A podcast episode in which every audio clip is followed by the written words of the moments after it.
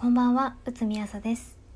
この番組、忘れてみたい夜だからは、私うつみが夜中にぼんやり考えていることをお話しする番組です。今日は番外編です。ラジオトークさんとココルフさんによる眠くなるトーク選手権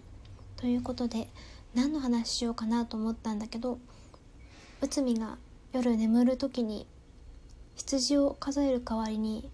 高校生の時から考えている親友の結婚式の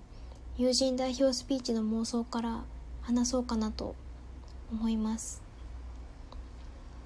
内海はその親友のことがすごく好きなんですよ。小学生の時からの付き合いなんだけど好きすぎてめちゃくちゃ愛を伝えてます。性格は全然違うんだけど一緒にいて飽きないし会えば絶対笑っちゃうようななんか不思議な相性。すごく一緒にいて楽しいんだけどそれでも高校生くらいにはお互いに進路も離れて2人は別々の人生を歩むんだってことに気づいた。中学高校みたいに毎日会えて同じことを同じ温度でバカみたいに笑うっていうのは現実的ではないって気づいた。それが寂しくて結婚式の友人代表スピーチは私にしてねって立候補したの。その子は当たり前みたいに 笑ってました。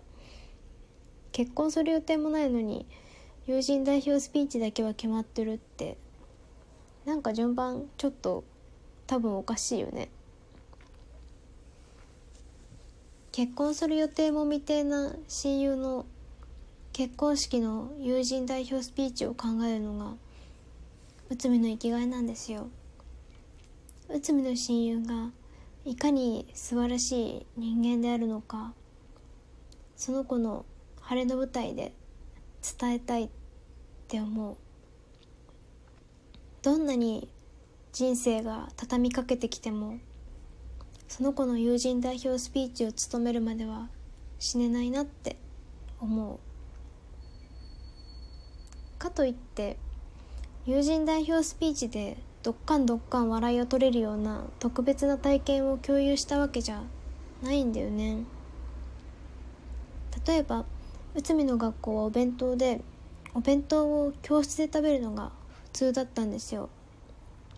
だけど高1くらいの春に桜が咲いてたから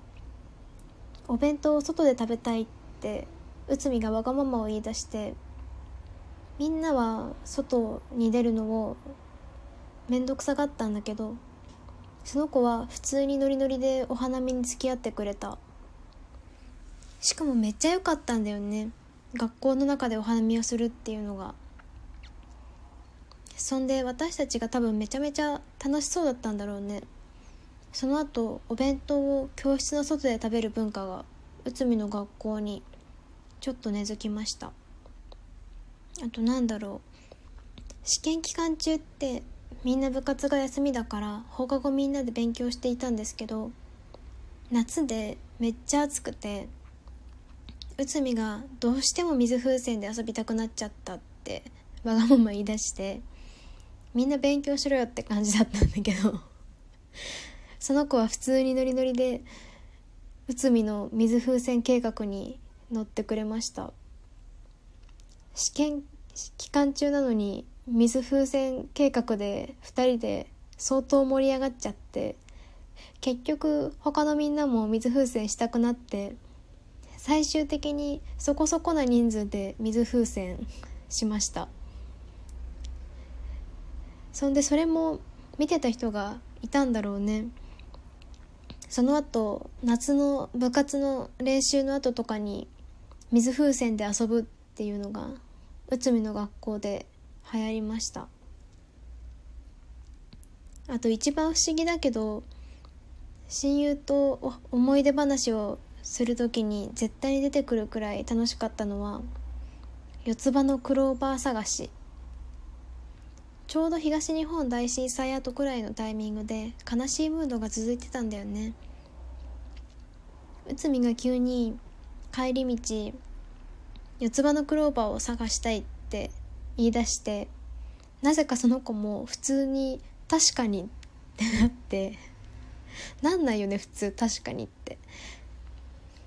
公園でめっちゃ四つ葉のクローバー探してた時期がある。結構探したし結構見つけた。なんか微妙に四つ葉のクローバーの収穫量が増えていくから私たちが探し回ってクローバーを踏みつけまくっているから増えているのか私たちのクローバー発見スキルが上達しているのかどっちなのか分かんないねって結構盛り上がってってました。なんかずっとそんな感じだったから中高6年間にあの子がいなかったらきっと私は自分にとって面白いものが何なのかもわからないで人生を送っていたと思うんですよ。だから卒業式の時はすごく寂しくて卒業式の後学級日誌の最後のページに「勝手に1ページ追加するっていういたずらをしました。卒業した後だから誰も読まないだろうって思っていたずらしたのにすぐにバレました。あれ学級日誌って学校の公式文書なんだって皆さん知ってました？卒業した後進路報告で学校に行ったら担任の先生に「あれ一応公式文書なんだよ」って困り顔で笑われちゃいました。勝手に追加した1ページには確かこの学校で同じ速度で同じものを見ていたのにそれが当たり前にできなくなることが寂しい的なニュアンスのことを書いたんですよ。誰にもバレないと思ったのにみんな意外と卒業式の後も進路報告で学校来てみんなノスタルジックになって学級日誌意外と読まれてて結構バレてめちゃめちゃ恥ずかしかったです。ポエム読まれるってやばくない？でもみんな共感してくれたのか茶化すようなことはあんまり言われなかったな。なんならなんか意外と評判良くて「お前の言いたいことわかるわ」って何人かに言われました。あの時の文章をもう思い出せないんですけどきっと今の私には書けない文章だろうなって思います。などとここまでいい感じのノスタルジックな話をしているんですけど私たちには結構エキセントリックなところもあるから先に結婚した方の新居で何をしてもいいっていう謎の約束をしたことがあるんだよね。あの約束まだ生きてるって確かめてないんですけどまだ生きてるかな？何しようかな？もしあの約束がまだ生きてたら死ぬほど美味しい料理と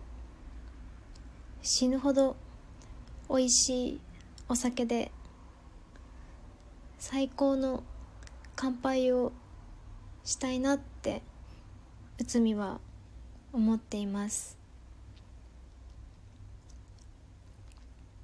みんなは何がいいと思いますか？それともちゃんともう寝ましたか？おやすみなさい。